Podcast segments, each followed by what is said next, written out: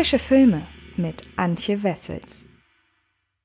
Hallo liebe Freds und herzlich willkommen zu einer neuen Ausgabe des Frische Filme Podcasts. Die Oscars 2021 sind ja noch nicht ganz so lange vorbei und ein Film ist dort bei den Hauptdarstellerinnen oder Hauptdarstellerkategorien aufgetreten, der ansonsten nirgendwo so recht ja, ein Mitspracherecht hatte. Die Rede ist nämlich von The United States vs. Billie Holiday, der mit Andra Day, ja, eine beste Hauptdarstellerinnen-Nominierung nach sich ziehen konnte und ob das gerechtfertigt ist, dass nur Andra Day Aufmerksamkeit erhalten hat oder ob auch das vielleicht nicht die richtige Entscheidung war und einfach was es generell mit dem Film auf sich hat, das möchte ich euch gerne in dieser Folge des Frische Filme Podcasts verraten und ähm, damit ihr so ein bisschen wisst, worum es geht, erkläre ich oder erzähle ich euch erstmal ein wenig was zum Inhalt. Denn in The United States vs. Billie Holiday befinden wir uns in der ersten Hälfte des 20. Jahrhunderts und im Zentrum steht die Sängerin Billie Holiday, gespielt von Andra Sandra Day. Sie ist nämlich ein großer Star und ja, auch ein Star, dem die enormen Grenzen zwischen den weißen und dem schwarzen Publikum überbrückender Ruhm zum Verhängnis wird. Aufgrund Holidays Berühmtheit untersuchen die US-Behörden ihre Arbeit ganz genau.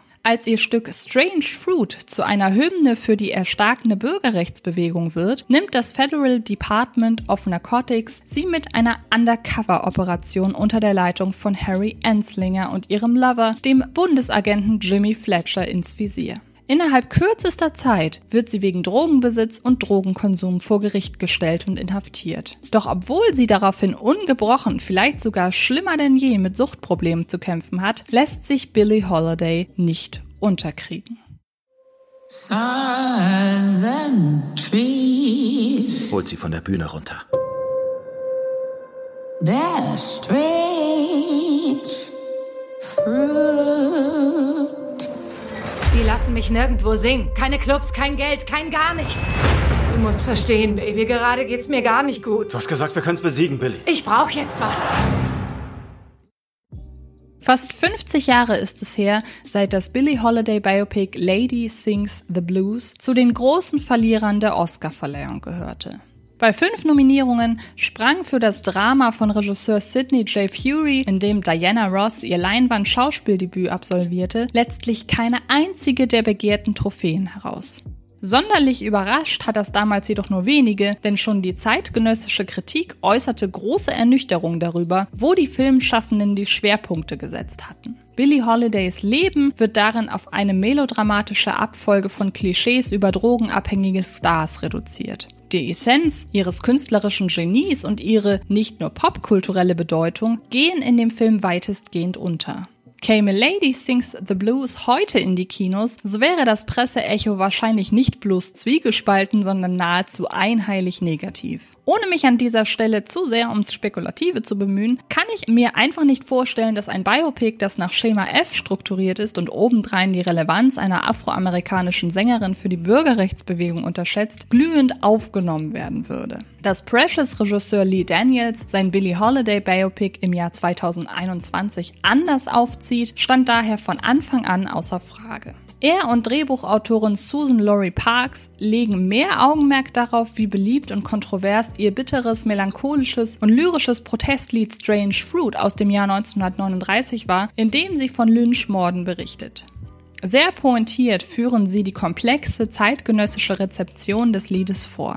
Vor schwarzem Publikum führt es zu Gänsehaut, zu einer Mischung aus Beklommenheit und dem erlösenden Gefühl, dass überhaupt endlich jemand dieses Thema anspricht. Die Metaphorik des Liedes übersteigt aber zugleich die Köpfe vieler Weißer. The United States vs. Billie Holiday umfasst Szenen, in denen sich ekstatische Weiße Strange Fruit wünschen, wie Fans auf Konzerten halt ihren liebsten Chartstürmer einfordern.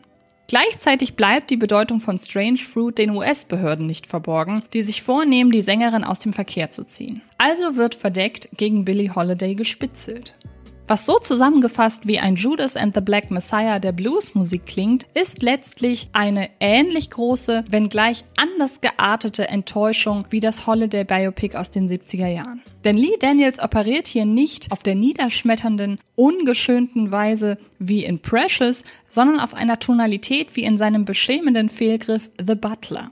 So ist das Thema Rassismus zwar offensichtlicher ausgearbeitet als Lady Sings the Blues, dessen ungeachtet wird es, The Butler lässt grüßen, genauso platt wie häufig angepackt.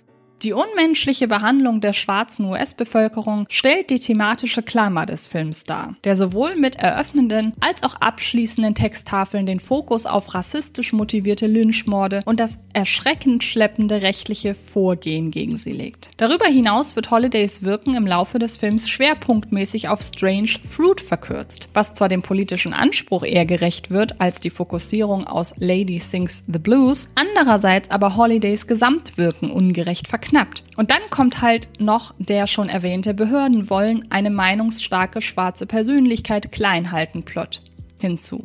Doch selbst wenn sich dieser Themenkomplex durch die Erzählung zieht, Daniels und Parks werden ihm nicht gerecht. Die Kernaussage lässt sich auf ein dumpfes Rassismus war echt nicht schön verkürzen. Eine Greifbarmachung, Erörterung und schmerzliche Vorführung dessen, was zu Holidays Lebzeiten geschah, bleibt aus.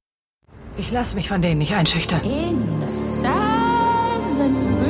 Sie hat was aus sich gemacht und das können Sie ihr nicht nehmen, weil sie stark ist, wunderschön und schwarz. Sie denken, ich höre auf, diesen Song zu singen? Ihre Enkelkinder werden Strange Fruit singen.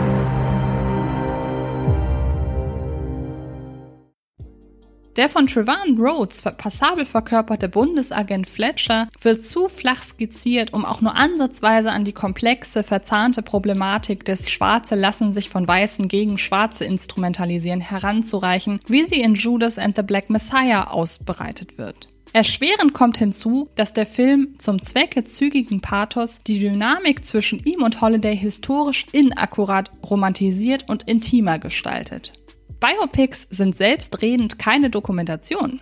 Künstlerische Freiheit ist gestattet. Aber in diesem Fall vereinfacht The United States vs. Billie Holiday komplexe, fatale gesellschaftliche Missstände zu einem erotisierten, verbotene, liebende Subplot inklusive Billie Holiday mochte es im Bett rau behandelt zu werden Note, die Holidays reale, lange Liste an toxischen Beziehungen fragwürdig zusammenfasst. Generell versagt The United States vs. Billie Holiday darin, die Nebenfiguren glaubhaft zu entwerfen. Sie alle sind sehr einseitig geschrieben und reden oftmals in simplen Merksätzen, was letztlich auch unsere Bindung mit der Titelfigur schwächt. Denn wie sollen wir ein Gefühl für sie und ihren Umgang mit ihrem Umfeld entwickeln, wenn alle um sie herum so unbedeutend sind? Hauptdarstellerin Andra Day kämpft, wohlgemerkt in ihrem Debüt, so gut wie ihr möglich gegen diese Script-Probleme an. Sie verschwindet förmlich in ihrer Rolle und ahmt nicht nur Holidays geschmeidig rauchige Stimme nach, für die die Oscar-Nominierte sehr viel Tabak und Alkohol konsumierte, wovon sie nachdrücklich abrät, sondern versteht es auch, Holidays Gestus für sich einzunehmen. Gleichwohl ist dies keine reine Imitationsperformance. Egal, ob es ein Moment ist, in dem Holiday schnippisch ist, verletzlich, stolz oder verängstigt, Day lässt uns am intensiven Gefühlsleben der Musiklegende teilhaben, alle Ecken und Kanten inklusive. Dabei hilft es sicher, dass das Make-up und Hairstyling den Cast sehr überzeugend in das Setting versetzt die Kulissen authentisch wirken und Lee sowie sein bewährter Kameramann Andrew Dunn das Geschehen in einer gleichermaßen Jazzclub würdig eleganten wie beengenden, schattierenden Ästhetik einfangen. So wird der Film auf visueller Ebene sowohl dem historischen Aspekt als auch der gefühlten Wahrheit von Holidays Erfahrungen gerecht, die der Film schildern will. Kommen wir also zu einem Fazit. Eine gute Performance in einem gut gemeinten, aber ungelenk umgesetzten, seinen Themen nicht gerecht werdenden Biopic. Andra Day hat nach The United States vs. Billie Holiday tolle Aufsichten auf eine Leinwandkarriere. Der legendären Sängerin Billie Holiday wiederum kann sich der Film nicht ausreichend nähern.